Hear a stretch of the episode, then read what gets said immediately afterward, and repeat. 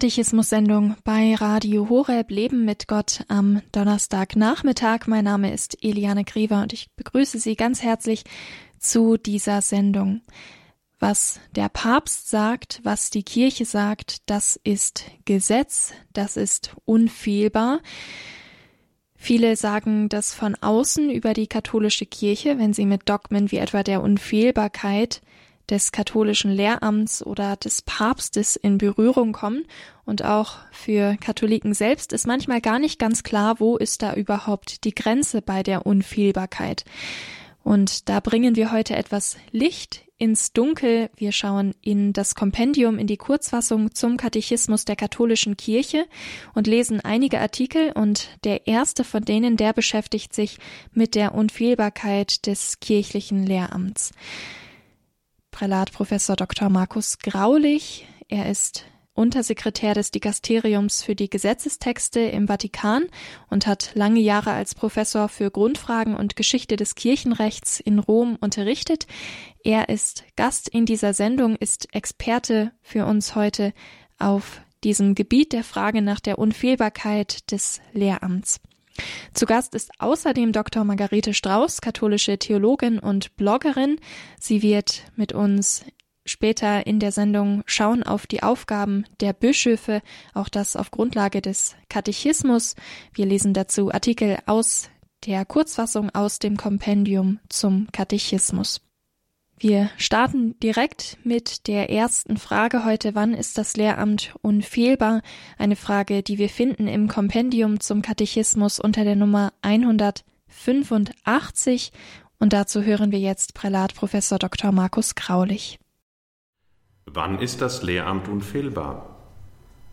Um die heutige Frage verstehen und beantworten zu können, muss zunächst eine Vorfrage geklärt werden. Was ist eigentlich das Lehramt?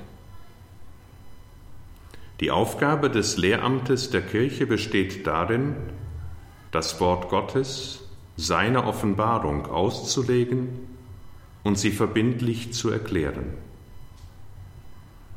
Gott hat sich den Menschen geoffenbart. Er hat das Geheimnis seines Willens bekannt gemacht. Er redet uns Menschen nicht nur als Freunde an, sondern beruft uns zur ewigen Gemeinschaft mit ihm. Dazu hat er seinen eigenen Sohn gesandt. Er ist Mensch geworden, damit die Menschen ihn erkennen können und ihn im Glauben annehmen, um auf diese Weise ewig zu leben. So ist der Glaube die Antwort auf ein Wort, auf ein Wort, das eine persönliche Anrede ist, auf ein Du, das uns beim Namen ruft.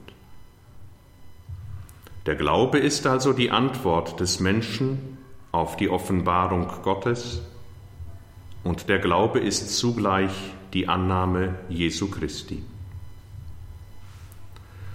Um die Offenbarung Gottes in der Gemeinschaft der Kirche treu und lebendig zu bewahren, gibt es das kirchliche Lehramt.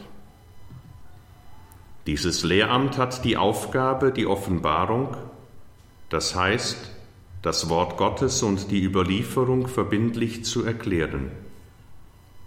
Es übt, wie es das Zweite Vatikanische Konzil gesagt hat, seine Vollmacht im Namen Jesu Christi aus. Jesus Christus und seine Lehre sind der einzige Maßstab. Daher steht das Lehramt nicht über der Offenbarung oder über dem Wort Gottes, sondern dient ihnen. Daher kann das Lehramt mit dem Beistand des Heiligen Geistes rechnen. So hört es auf das Wort Gottes, bewahrt es und legt es treu aus. Das Lehramt schöpft damit aus der Offenbarung und legt all das dar, was zum Glauben gehört. Von daher wird nun verständlich, was Unfehlbarkeit des Lehramtes bedeutet und wie sie zu verstehen ist. Das Lehramt kann dann unfehlbare Aussagen treffen, wenn der Papst in seiner Autorität als oberster Hirte der Kirche die Offenbarung auslegt.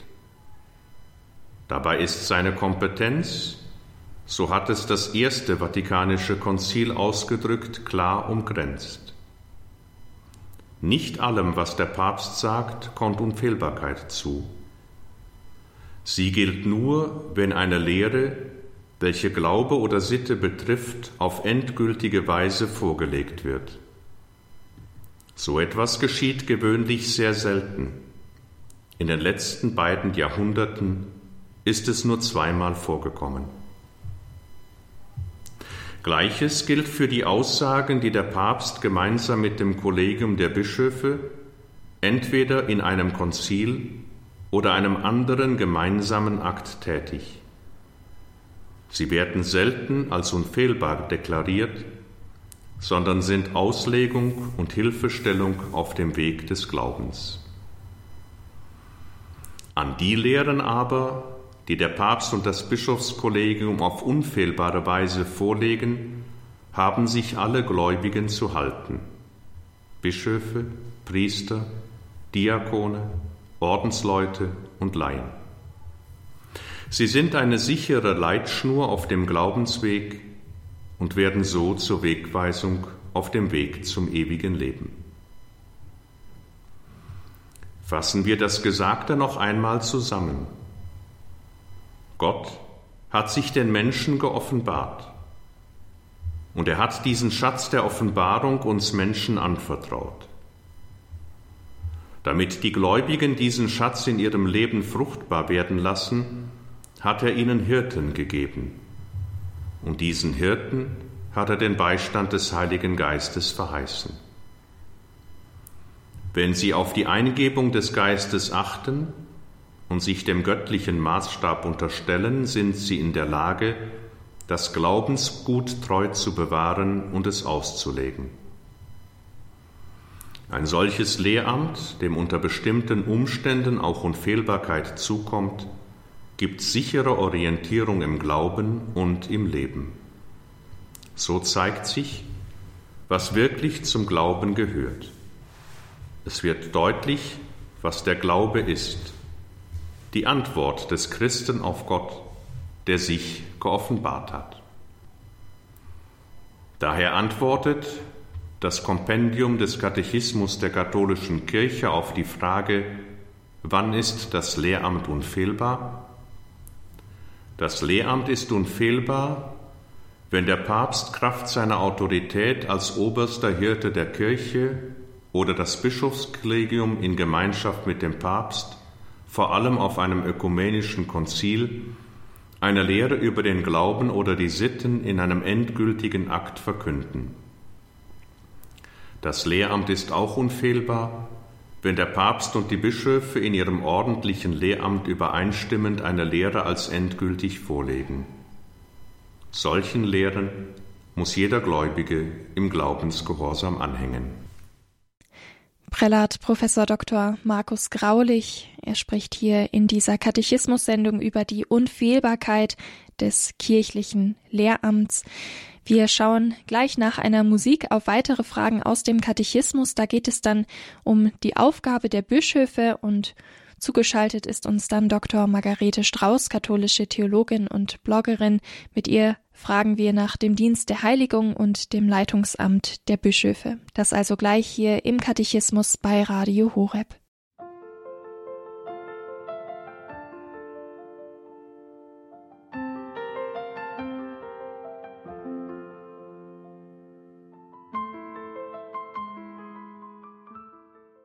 Katechismus-Sendung bei Radio Horeb. Wir lesen mit Dr. Margarete Strauß im Kompendium in der Kurzfassung zum Katechismus der katholischen Kirche, jetzt unter der Nummer 186.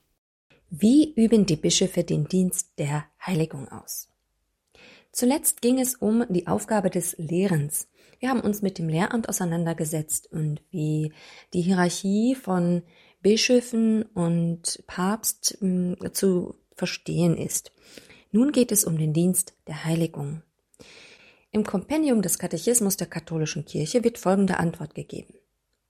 Die Bischöfe heiligen die Kirche, wenn sie durch den Dienst am Wort und an den Sakramenten, insbesondere der Eucharistie, die Gnade Christi verwalten. Sie heiligen die Kirche auch durch ihr Gebet, ihr Vorbild und ihre Arbeit. Als Bischof ist man Verwalter der Gnade des höchsten Priestertums. So die ausführlichere Antwort im Katechismus der katholischen Kirche unter der Nummer 893. Der Bischof als Verwalter der Gnade des höchsten Priestertums. Und dies kommt besonders zum Ausdruck, wenn er der Eucharistie vorsteht.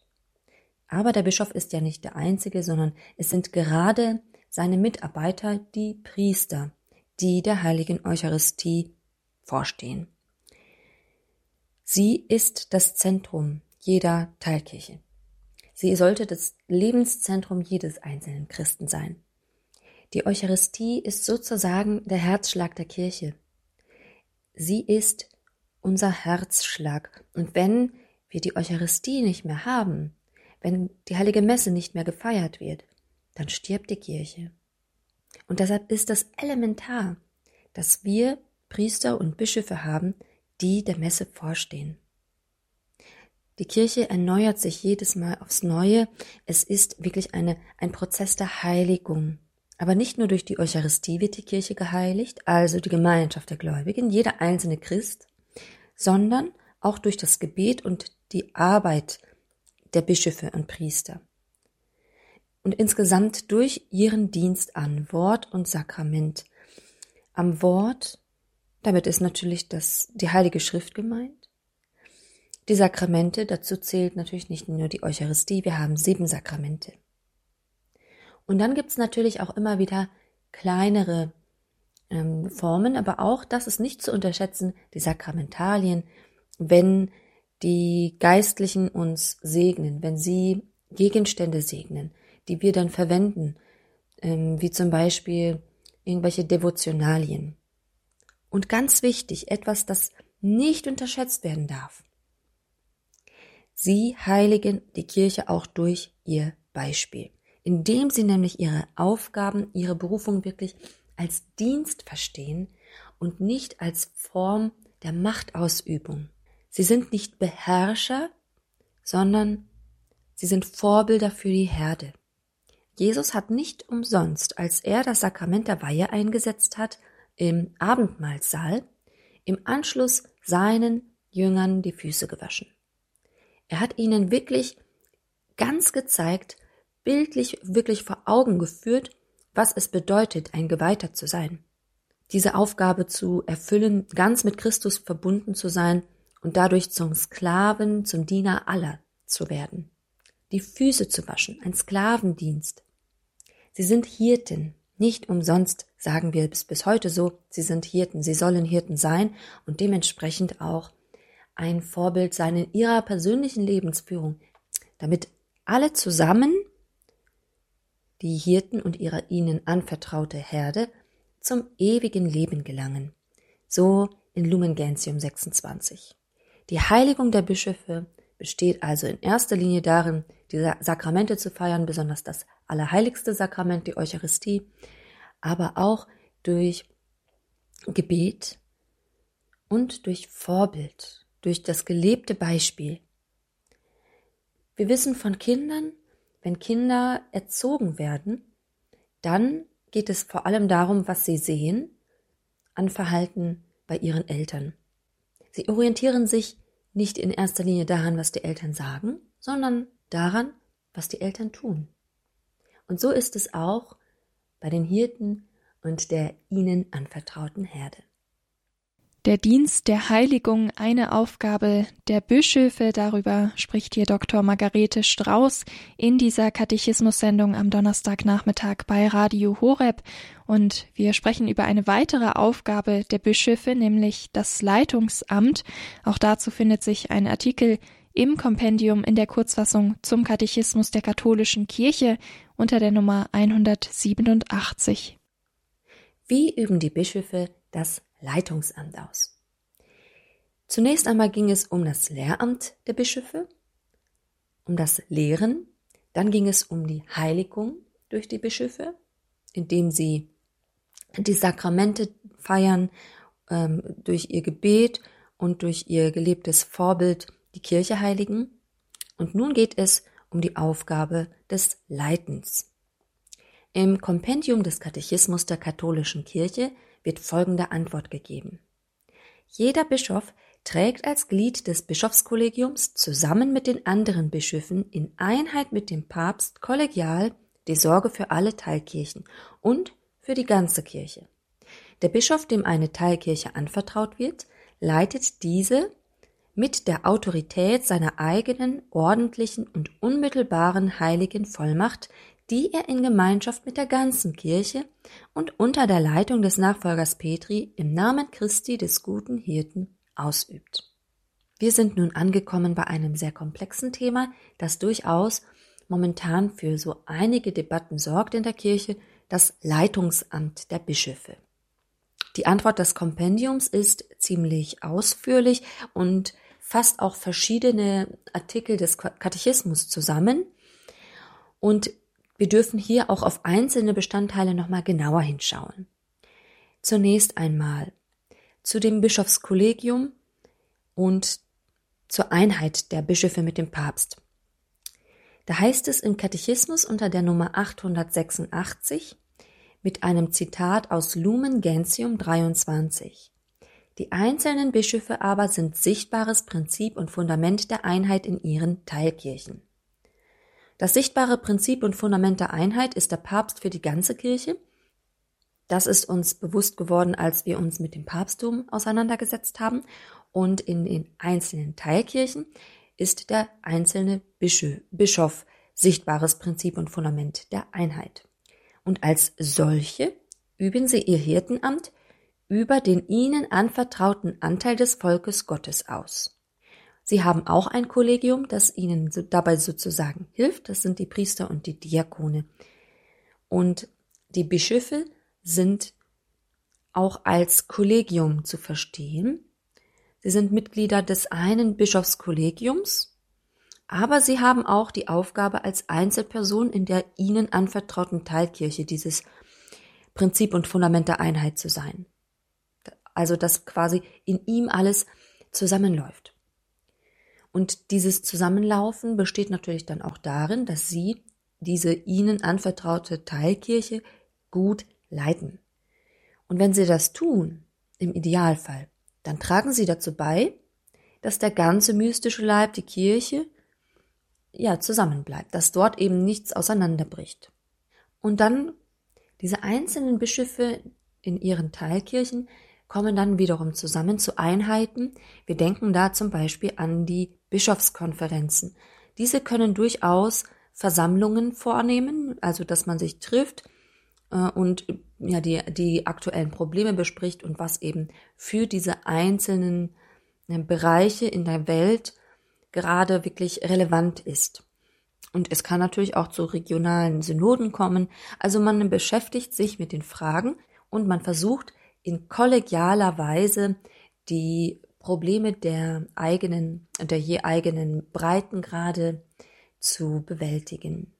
Und auch hier heißt es wieder im Katechismus, dass wenn Sie diese Leitungsaufgabe übernehmen, also und Sie haben diese Autorität auch, Sie haben eine heilige Vollmacht bekommen, eine heilige Vollmacht heißt es im Katechismus, und diese Autorität, die ihnen gegeben ist, dürfen sie nicht verwechseln mit weltlicher Macht, sondern sie sollen diese Autorität, die ihnen verliehen worden ist, zum Aufbau der Gemeinde im Geist des Dienens ausüben. Denn das ist der Geist ihres Meisters, das ist Jesus Christus, der die Füße wäscht, der niederkniet vor seinen Aposteln. Und die Gesamtheit der Bischöfe ist ein Kollegium, das zusammen mit dem Papst das Lehramt zum Beispiel ausübt und zusammenkommt zu äh, ökumenischen Konzilien etc. Aber trotzdem darf man die Bischöfe nicht verstehen als Vikare des Papstes, dass ihre Vollmacht, die ihnen geschenkt ist durch die Weihe, äh, irgendwie relativiert wird. Im Gegenteil, ihre Autorität wird bestärkt und geschützt, dadurch, dass es eben einen Bischof gibt, der alles zusammenhält. Allerdings, so der Katechismus, Allerdings ist ihre Autorität in Gemeinschaft mit der ganzen Kirche unter der Leitung des Papstes auszuüben.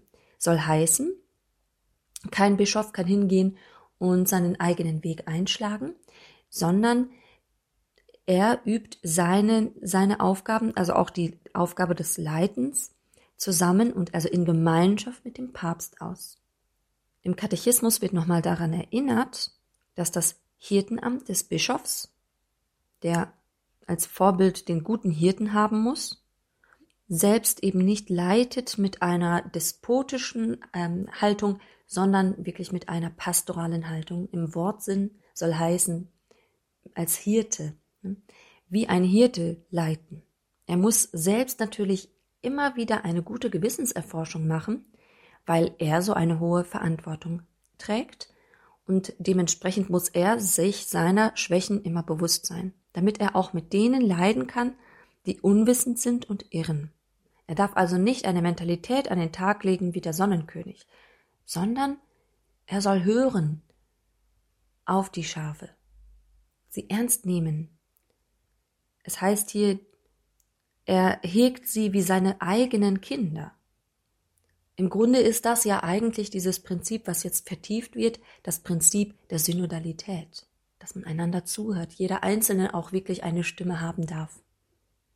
Und wenn das wirklich optimal gelebt wird, dann ist es auch für die Untergebenen, also für die Gläubigen, nicht schwer, dem Bischof zu folgen.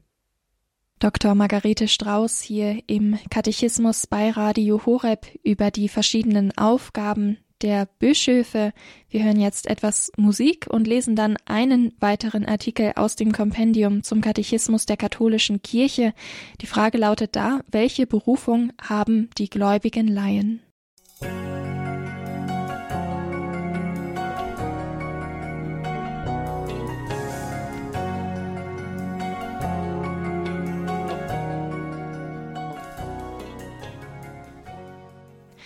Radio Horeb mit der Katechismus-Sendung am Donnerstagnachmittag. Wir schauen jetzt mit Dr. Margarete Strauß auf eine weitere Frage, die wir im Kompendium in der Kurzfassung zum Katechismus der katholischen Kirche unter der Nummer 188 finden. Welche Berufung haben die gläubigen Laien? Zuletzt haben wir uns mit dem Bischofsamt beschäftigt, das ein dreifaches Amt ist, äh, und in diesem dreifachen Amt haben besonders die Bischöfe in ihrer, also in der höchsten Weihestufe Anteil an dem dreifachen Amt Christi des Leitens, des Lehrens und des Heiligens. Und nun wollen wir uns mit den Gläubigen beschäftigen, denn natürlich muss man auch schauen, wie stehen diese in Bezug zu dem geweihten Amt, aber auch, was ist einfach ihre Berufung. Und so heißt es im Kompendium des Katechismus der katholischen Kirche, die besondere Berufung der gläubigen Laien besteht darin, das Reich Gottes zu suchen, indem sie die zeitlichen Dinge gottgemäß erleuchten und ordnen. So verwirklichen sie die Berufung zur Heiligkeit und zum Apostolat, die an alle Getauften ergeht. Wir alle sind zur Heiligkeit berufen. Das ist kein zu hoher Anspruch, sondern das ist ganz real unsere Berufung. Soll nicht heißen, dass wir alle dieses Ideal auch erreichen können, aber wir nähern uns dem an, mit, indem wir mit ganzer Kraft alles versuchen, alles daran setzen, um diesem Ziel immer näher zu kommen. Auch die, die wir als Heilige bezeichnen, die Kanonisierten, auch sie waren Sünder. Aber sie haben dieses Ziel der Heiligkeit immer mehr erreicht. Sie sind Sünder, die immer wieder neu versucht haben, heilig zu werden, jeden Tag aufs Neue umgekehrt sind und an sich gearbeitet haben. Unser ganz normales Leben, unser Alltag soll ein Apostolat sein. Alles, was wir tun, soll Zeugnis sein für Christus, indem wir unseren Alltag heiligen indem wir alles tun zur Ehre Gottes, indem wir unser Bestes tun nach bestem Wissen und Gewissen, mit einer Freude tun, mit einer Strahlkraft, die andere Menschen zum Nachdenken bringt. Diese besondere Berufung der gläubigen Heiligen besteht darin, das Reich Gottes zu suchen. Und das Reich Gottes zu suchen, das ist erstmal eine ganz nüchterne Aufgabe. Und zwar den Alltag zu bewältigen. Es heißt hier im Katechismus unter der Nummer 898, indem sie, also die gläubigen Laien, die zeitlichen Dinge besorgen und gottgemäß ordnen, die Aufgaben gewissenhaft erledigen, im Beruf, im Haushalt, in der Sorge um die Familie, wie auch immer. Die zeitlichen Dinge, alles, was mit dieser Welt zusammenhängt, erstmal ganz gewissenhaft zu erledigen. Und die Aufgaben so erfüllen, ich zitiere aus Lumen Gentium 31, dass sie immer Christusgemäß geschehen, gedeihen und zum Lob des Schöpfers und Erlösers gereichen. Deshalb ist es immer schön, wenn man am Morgen, wenn man aufsteht, erstmal eine gute Meinung macht, dass man alles, was an diesem Tag geschieht, was man tut, was einem widerfährt, zur größeren Ehre Gottes tut. Aus Liebe zu Christus alles aufopfert. So beginnt man schon mit einer ganz anderen Haltung und so ist nichts verloren, egal was passiert an diesem Tag, es ist alles zur größeren Ehre Gottes. Die gläubigen Laien können auch ihr Leben als Opfer darbringen, weil sie Anteil haben an dem dreifachen Amt Christi auf eine andere Weise als der Weihestand, aber doch hat man auch als ganz normaler getaufter und gefirmter Christ Anteil am priesterlichen, am prophetischen und am königlichen Amt Christi. Und dementsprechend ist das die priesterliche Ausübung des Dienstes, wenn wir unser Leben Christus darbringen, wenn wir immer wieder kleine und größere Liebesopfer darbringen.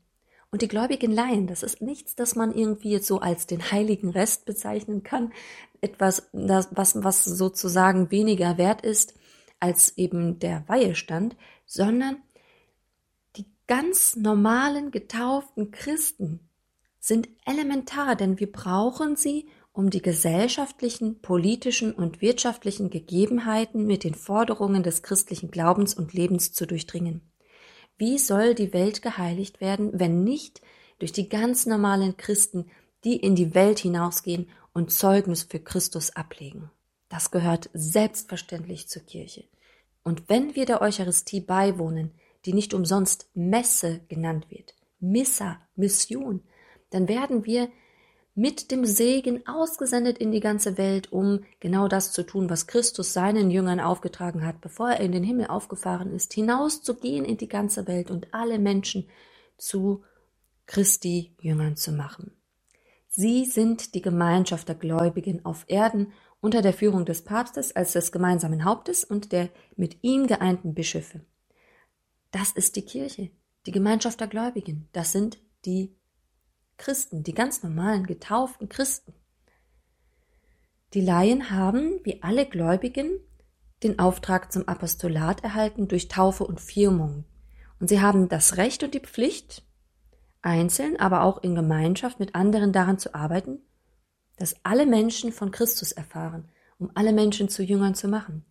Das können sie als Einzelperson, wie gesagt, durch ihren Alltag, durch ihr gelebtes Vorbild, aber sie tun das natürlich auch in der Gemeinschaft mit anderen.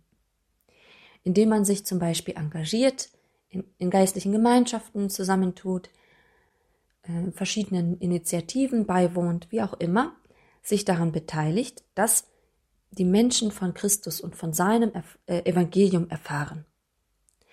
Auch die Seelsorger brauchen unbedingt die gläubigen Laien.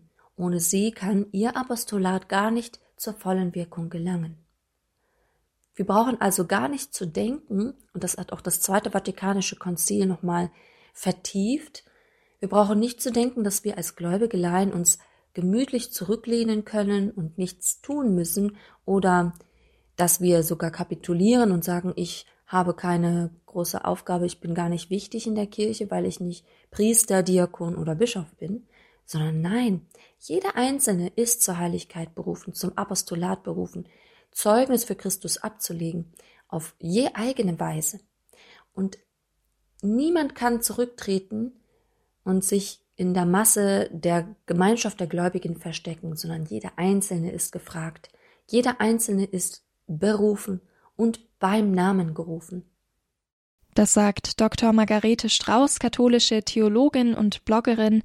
Sie hat promoviert im Fach Neues Testament und ist heute in dieser Katechismus-Sendung unser Gast gewesen, gemeinsam mit Prälat Professor Dr. Markus Graulich, Untersekretär des Dikasteriums für die Gesetzestexte in Rom.